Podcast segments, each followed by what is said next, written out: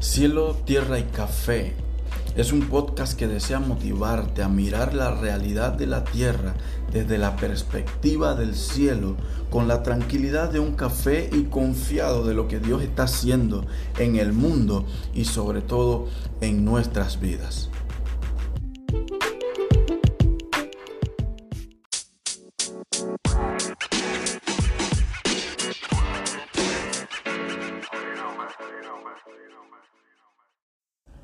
Saludos y bendiciones, mis hermanos. Gracias por estar siempre pendientes, siempre conectados a este podcast. Te animamos a que puedas compartir este audio con tus familiares, con tus amigos, con tus hermanos en, la fe.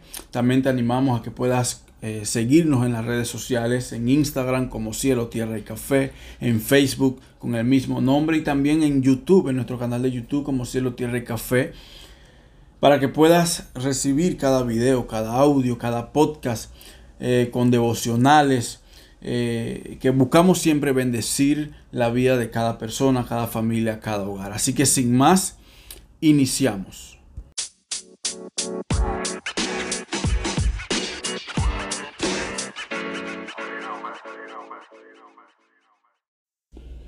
En el episodio anterior estuvimos viendo algunos deberes, cinco específicamente, cinco deberes que encontramos en, la carta a los hebreos, en el capítulo 13 específicamente, deberes que nos van a ayudar a nosotros a poder ser probablemente si unos mejores cristianos, seguidores, discípulos de Cristo, pero también nos ayudan a vivir de una manera correcta dentro de la sociedad en la que vivimos. Al igual los deberes que, que vamos a mencionar el día de hoy, que son cuatro deberes que vamos a estar viendo, cuatro deberes que se unen a los cinco que vimos en el episodio anterior, cuatro deberes que nos van a ayudar o a reforzar algunas cosas que ya estemos practicando o también nos pueden ayudar como, como ánimo para comenzar a hacer cosas que probablemente no estemos haciendo o hemos dejado de hacer hace mucho tiempo. Pero lo cierto es que estos deberes nos van a ayudar a nosotros a, mantener una vida eh, no santurrona, como podemos decirlo de alguna manera, de aparentar ser eh, lo más santo posible, no, sino que nos van a ayudar a, vivir de una manera, el cristianismo de una forma más práctica, más eh, dada a lo práctico, a poner cosas en práctica en nuestra vida. Ahora, el deber número 6 para seguir la línea de los deberes que vimos en el episodio anterior. El deber número 6 que encontramos en la carta a los hebreos en el capítulo 13, vemos en el versículo 7 que nos dice algo muy interesante, donde dice, acordaos de vuestros pastores que os hablaron la palabra de Dios, considerad cuál haya sido el resultado de su conducta e imitad su fe. Y este es el, el sexto deber acordarse, tener presente a sus pastores. Ahora, cuando hablamos del pastorado en sí, estamos hablando, uh, podemos llamarlo una profesión, un trabajo, un ministerio, el llamado, como queramos llamarlo, pero de entre todas las cosas que implica el ministerio de Cristo, inclusive me atrevo a decir de las uh, aún del ámbito secular, el pastorado es lo más criticado, pero también es lo menos valorado. Ahora, en cuanto al pastorado, nosotros siendo pastores o no, hemos crecido probablemente con una idea o se nos ha implantado una idea de que los pastores o los líderes en general de la iglesia deben tener alguna característica en cuanto a su forma de vestir, su forma de pensar, su forma de hablar, que probablemente deben ser los más santos eh, eh, de, la congregación, de la iglesia, de la sociedad, del mundo. Y que quizá ellos como pastores, como líderes que están guiando a otras personas, deben estar amarrados 24 horas, los 7 días a la semana, al corazón o a la cintura de Dios. Eh, y yo creo, y es mi perspectiva, no tiene que ser la tuya, pero desde mi punto de vista, creo que es una de las ideas más erróneas, más equivocadas que hemos tenido por años en cuanto a lo que es el pastorado. Y esa idea errónea nos ha llevado poco a poco, día a día, al pasar de los años, a desprestigiar de una manera u otra el llamado al pastorado. Ahora, no, no, no nos equivoquemos, sí es cierto que los pastores deben tratar de caminar rectamente, deben también tratar en todo lo que puedan, evitar caer en ciertas cosas, eh, tener un conocimiento eh, eh, amplio de la palabra de Dios para poder enseñar a los demás, para poder guiar a los demás, para hacer ejemplo a los demás. Pero si me dejas decirte algo, todo lo que acabo de mencionar hace unos minutos, eso también tiene que ver contigo y conmigo. Eso no es solamente para los pastores. Eso no es estrictamente o eh, algo reservado solamente para los que ocupan un tipo de liderazgo en la iglesia. No. Bíblicamente, lo que acabamos de mencionar sobre no caer en ciertas cosas, de tratar de caminar lo más recto posible, de tratar de caminar, entre comillas, lo más santo que podamos, si se permite el término, eso es algo que también tenemos que cumplir al pie de la letra, al igual que el pastor o el líder de la iglesia, tenemos que cumplir tú y yo, solamente por el hecho de ser cristianos. El llamado a la santidad no es solamente un llamado a los pastores, es un llamado a todo creyente. Por eso el mismo escritor de Hebreos nos manda a acordarnos de ellos, a honrarlos. Y si vemos en el capítulo anterior, el capítulo 12, de Hebreos, nos dice en el versículo 14, seguid la paz con todos y la santidad, sin la cual nadie verá al Señor. Eso no es un llamado solamente o directamente a un pastor o a un grupo de pastores, no. Ese texto está hablando a todos los cristianos que estaban recibiendo la carta a los hebreos. Entonces, por ende, también cae o recae ese mandato en nosotros también. Y por eso el escrito de Hebreos nos manda a tener presente a nuestros pastores, tener presente a nuestros líderes, a reconocer su trabajo. Un trabajo arduo, un trabajo duro, un trabajo que no tiene una hora específica. Un trabajo de velar nosotros por las necesidades de nuestros pastores. Y, pareciera que estuviera hablando algo loco ahora. Y, y a veces y lo digo porque a veces pensamos, o la gente piensa, que los pastores son los que deben preocuparse por nosotros. Y sí, sí es cierto hasta cierto punto. Pero también la Biblia nos, nos manda a nosotros velar por las necesidades de nuestros pastores. No solamente ellos hacia nosotros. Ah, y quizá hay tantas cosas que pudiéramos hablar sobre el tema, pero vamos quizá a dejarlo para otro para otro momento. Pero para poder resumir este capítulo, este capítulo, versículo 7, perdón, del capítulo 13, en tres palabras, podemos resumirlo de esta manera. Primera palabra, acuérdate, acuérdate de tus pastores. Segundo, considera sus buenos pasos, considera su buena forma de vivir. Y tercero, y este es lo que más me gusta, imítalos, imita su fe. Nosotros no somos solamente llamados a a ver a los pastores y criticarlos, como lo, ah, no sé si incluirme o incluirte a ti en esto, eh, pero el cristianismo en sí, aún el mundo, eh, se ha dedicado a criticar el llamado pastoral de una manera, ah, no sé, tan amplia que se ha llevado a las redes sociales, a las plazas, a la televisión, a tantas cosas. Eh, pero bueno, nosotros somos llamados no solamente a ver eso, porque siendo humanos a veces nos enfocamos lastimosamente en los errores de las personas para criticarlos, pero el escritor de Hebreos nos lanza un reto totalmente diferente, nos hace un llamado totalmente diferente.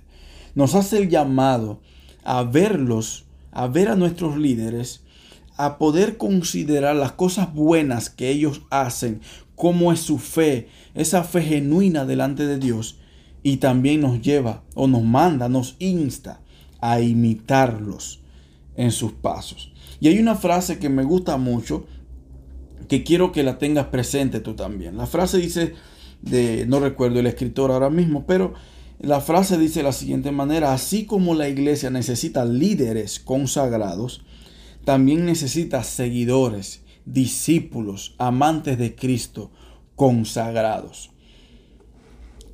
Y ese es el deber número 6, acordarse de tus pastores. Ahora, en el mismo versículo 9, dos versículos más adelante, vemos el deber número 7. Dice el versículo 9, no os dejéis llevar de doctrinas diversas y extrañas, porque buena cosa es afirmar el corazón con la gracia, no con viandas, que nunca aprovecharon a los que se han ocupado de ellas. Y hace unos, unas semanas, no hace mucho tiempo, hace unas pocas semanas, un, amigo me escribía, eh, hablábamos un poco sobre ciertos temas y él me decía, eh, literalmente, él me dijo, eh, tengo que ser de sincero, Alfredo, donde estoy no, no siento que estén enseñando la verdad. Más yo siento que están manipulando a la gente. Usan las predicaciones para manipular a la gente con las cosas que dicen. Y, hablamos un poco sobre eso. Y eso trae dolor a, nuestra vida. Realmente eso trae mucho dolor porque no es lo que se espera de una iglesia, no es lo que se espera de los líderes, no es lo que se espera de los predicadores, no. Y por eso el versículo 9 de, en, el deber número 7 que nos brinda el, escritor de Hebreos, nos llama a estar pendiente a, esas doctrinas falsas. Como alguien dice una vez, alguien dijo que hay hombres que hablan verdades, hay hombres que hablan mentiras y siempre sale uno que otro que dice medias verdades. Pero lo cierto es que esas medias verdades siguen siendo mentiras. Porque a veces las medias verdades se utilizan para esconder la verdad completa de lo que estemos tratando de decir en algún momento dado. Y hablar sobre las falsas doctrinas es algo que no puede faltar, porque los falsos maestros no faltan en, en el presente. Y probablemente, bueno, no probablemente, la Biblia dice que eso va a ir en aumento. Los falsos maestros, las falsas enseñanzas. Y por eso nosotros estamos llamados a enseñar la verdad, a predicar la verdad de Cristo. Esto no es algo que solamente estoy hablando yo o que lo habló el escritor de Hebreos, sino que también lo hablaron algunos amigos nuestros como Mateo, como Pablo, como Pedro, Juan. Aún el mismo eh, Judas en su carta eh, lo menciona. Ahora, esta es una problemática que el mismo escritor de Hebreos trata de atacar, pero haciéndolo desde el filtro bíblico, desde una manera diferente a la que estamos acostumbrados a ver en nuestro alrededor. En otras palabras, eh, estos hombres que mencioné, ellos sabían cómo y cuándo atacar esas mentiras. Ahora, ellos no atacaban eso porque era fulano de tal quien lo decía, que quizás le caía mal o no le gustaba su predicación o no le gustaba cómo enseñaban, no. Sino que ellos combatían eso porque ellos conocían la verdad. Y es aquí donde tenemos que entender que mm, yo no necesito conocer cuáles son las características de un billete falso, de un, de un dólar falso. Yo lo único que necesito es saber cuáles son las características al 100% de un billete real. Y cuando yo tengo eh, eh, la conciencia, cuando yo tengo el conocimiento de, cómo, son las, cómo es la característica o qué característica tiene un, un billete real, cuando yo toque uno falso, me voy a dar cuenta inmediatamente que es falso. ¿Por qué? No porque yo me dediqué a conocer lo falso, no porque yo me dediqué a conocer quién hacía el billete falso. Me voy a dar cuenta porque conozco el billete verdadero y sé su característica. Es exactamente con la Biblia. Nosotros no estamos llamados a confrontarnos en las plazas, a, entrar en discusiones por medio de las redes sociales y atacarnos entre cristianos. No, nosotros estamos llamados a profundizar en la verdad de Cristo, en la palabra del Señor.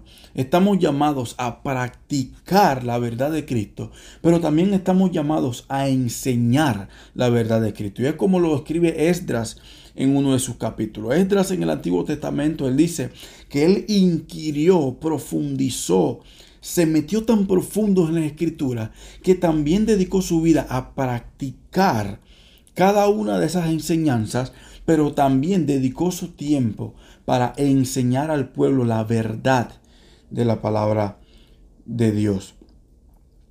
A veces nosotros le oramos a Dios y le pedimos que nos libre de la falsa doctrina, pero créeme que eso es algo que me atrevo a decir que no es algo que tiene que hacer Dios.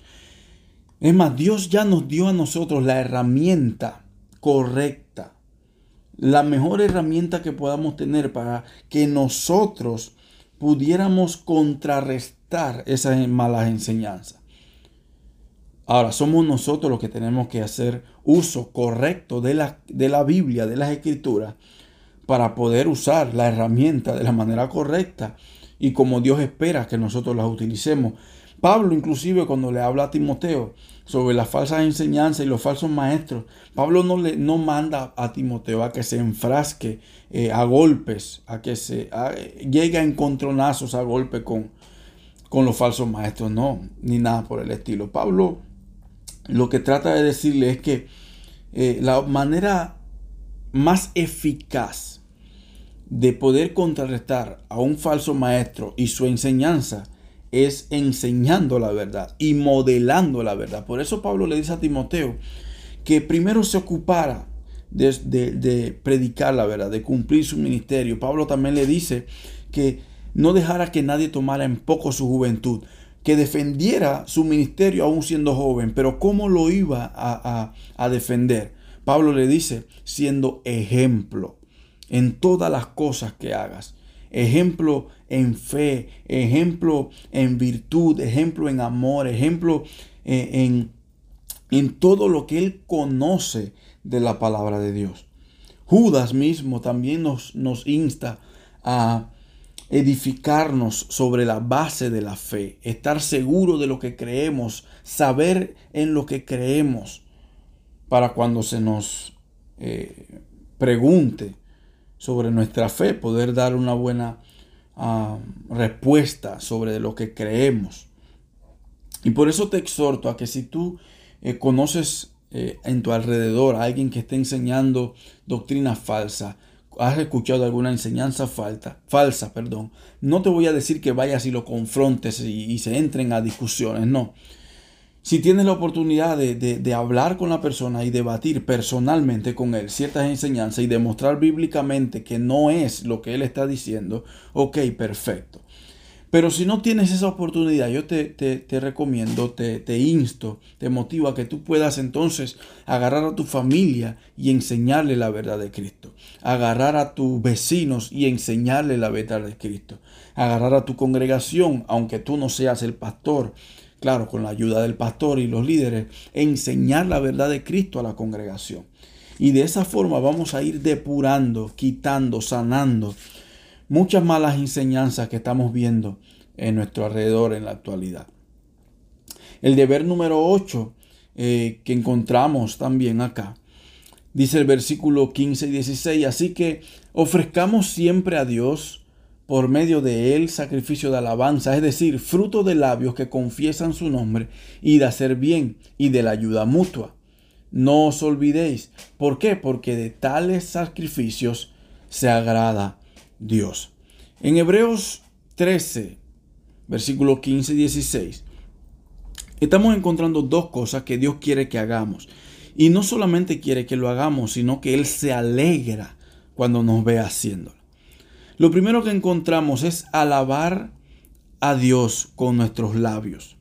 Se escucha mucho por las calles, tanto de cristianos como de personas no cristianas, que a Dios solo le importa lo que soy en el corazón, lo que hay en el corazón.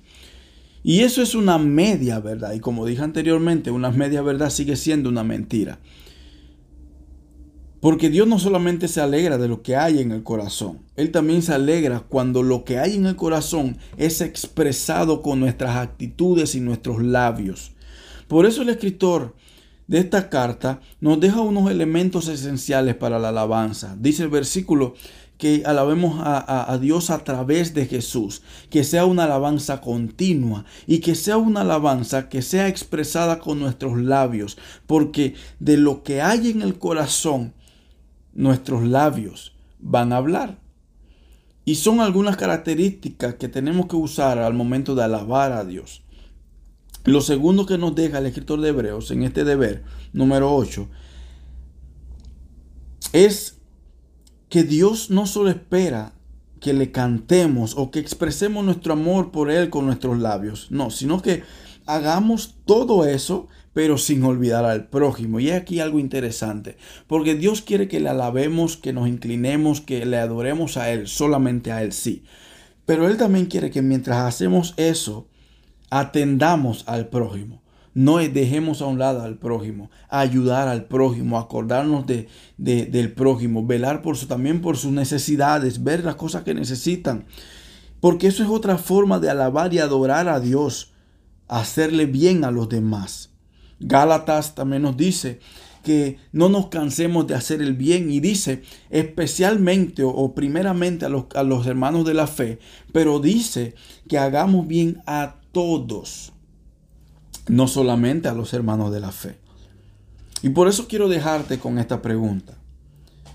¿Cómo estaría el mundo? ¿Cómo estaría tu país? ¿Cómo estaría tu barrio? Si todos buscáramos el bien de nuestro prójimo, de nuestro vecino.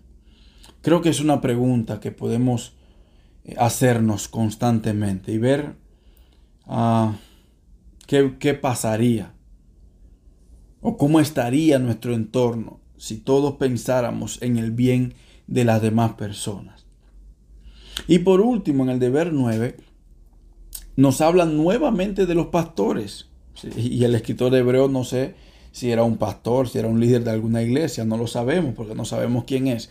Pero él hace mucho énfasis en los pastores. Él dice en el versículo 17, él dice, obedeced a vuestros pastores y no solamente obedecedlos, sino sujetadles o perdón, sujetaos a ellos, perdón, porque ellos velan por vuestras almas como quienes han de dar cuenta. Pero dice algo interesante en el versículo 17, que nos sujetemos a ellos y que lo obedezcamos para que lo hagan con alegría, para que ellos puedan velar por nuestras almas con alegría y no quejándose, porque esto no es provechoso. Y esto es algo muy interesante porque a veces uno le echa tanta carga a los pastores. Y aquí el escritor de Hebreos está dando a, entender de que eh, los pastores están haciendo su trabajo, están, están, velando por las ovejas, enseñando a las ovejas, criando y, cuidando bien a las ovejas. Pero hay, hay un, un escritor, Chuck Smith, él dijo una vez, un maestro debe enseñarnos a sujetarnos a Dios y no a Él mismo. Una frase interesante porque es algo contrario posiblemente a lo que vemos en la actualidad. De gente predicando o enseñando un tipo de liderazgo diferente totalmente al que ejercía Jesús.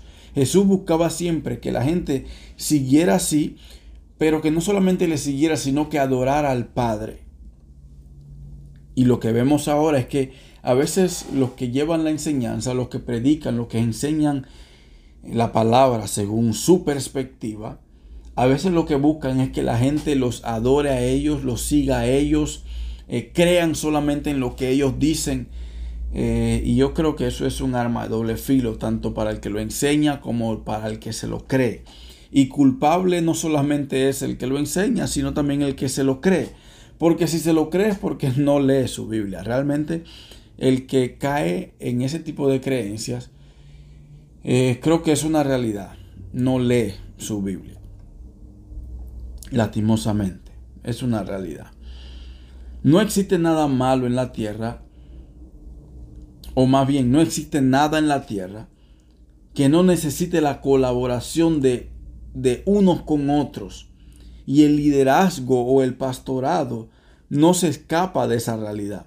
Los pastores o los líderes en general de una congregación o de la iglesia en general, tienen mucha responsabilidad, sí. Y una de ellas es ayudarnos a nosotros, que no somos pastores y que estamos a cargo de eh, o bajo la responsabilidad de ellos como líderes, eh, ellos deben ayudarnos a caminar y a vivir como Dios quiere que lo hagamos. Pero viene algo interesante y espero que eh, tú lo hayas visto de esta misma manera, porque es lo que nos dice el versículo 17. Para que ellos puedan cumplir con esa parte de guiarnos y de llevarnos por el buen camino, nosotros tenemos que cumplir con nuestra parte, con nuestra obligación, que es obedecerles y sujetarnos a ellos. Y esto es algo interesante, porque tiempo tras, tiempo estamos viendo gente que no se somete al liderazgo.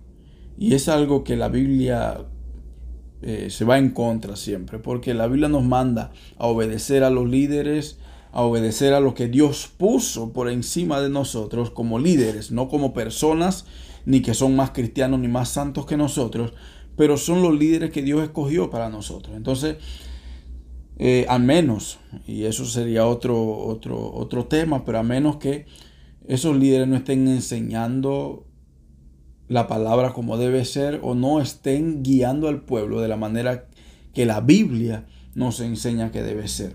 Ahora, en todo el capítulo 13, como decía anteriormente, se asume que los líderes son buenos y que están actuando de buena fe y están trabajando de la manera bíblica y correcta. Y por eso no quiero meterme en el otro extremo que mencioné un poquito hace unos minutos, pero no quiero entrar de lleno a eso. Ahora, asumiendo que tu pastor haya sido llamado por Dios y esté guiando a la iglesia conforme a la voluntad de Dios y conforme al llamado que Dios hizo a su vida, nuestra responsabilidad, tu responsabilidad como miembro, como cristiano en tu congregación, nuestra parte es ayudarlos a que ellos puedan disfrutar de ese llamado y no solamente que puedan disfrutar de ese llamado, sino que ese llamado no se vuelva para ellos una carga. ¿Y cómo lo vamos a lograr? Obedeciéndoles y sujetándonos a ellos. Vuelvo y repito, asumiendo que tu pastor esté llevando a la congregación de la manera bíblica y correcta. Nuevamente el escritor de Hebreos hace un llamado a obedecer a los pastores como lo hizo anteriormente en el, en el deber número, número 4, número 3, no recuerdo exactamente. En el deber número 6, perdón, en el deber número 6, nuevamente él hace el mismo llamado a obedecer a los pastores, a acordarse de ellos, pero ¿por qué lo hace? Quizá podemos decir que habían rebeldes, como lo hay en la actualidad, habían rebeldes en aquellos tiempos que no se sujetaban a los líderes, no querían sujetarse a sus pastores, no lo sabemos, y por lo que vemos, posiblemente sí lo habían, probablemente sí lo habían, pero yo quiero motivarte para que tú no seas como uno de ellos. Yo quiero motivarte a que tú puedas honrar a tus pastores, obedecer a tus pastores, sujetarte a tus pastores, ayudar a tus pastores a disfrutar del llamado que Dios hizo a su vida. Y a eso quiero motivarte. Y espero que estos nueve deberes que vimos en el, en el episodio anterior y en este episodio hayan sido de bendición a tu vida. Y por eso quiero motivarte a que lo compartas con tu familia, compártelo con tu congregación, compártelo con tus líderes, compártelo con los demás hermanos y que pueda ser de bendición para todas las personas que, te rodean. Así como fue de bendición y de reto, porque no, le, no, te miento, es, es un reto también para mi vida, porque es algo que Dios está hablando a mi vida también, con todos los deberes que vimos en estos dos episodios. Así que eh, sin más, te quiero bendecirte en el nombre del Señor y, desearte que puedas pasar un excelente día, una excelente noche y que puedas seguir disfrutando del llamado que Dios hizo a tu vida y de, y de esta vida como cristiano, que es una vida para disfrutarla, a pesar de las circunstancias que sean, es una vida para disfrutarla. Así que que el Señor te bendiga.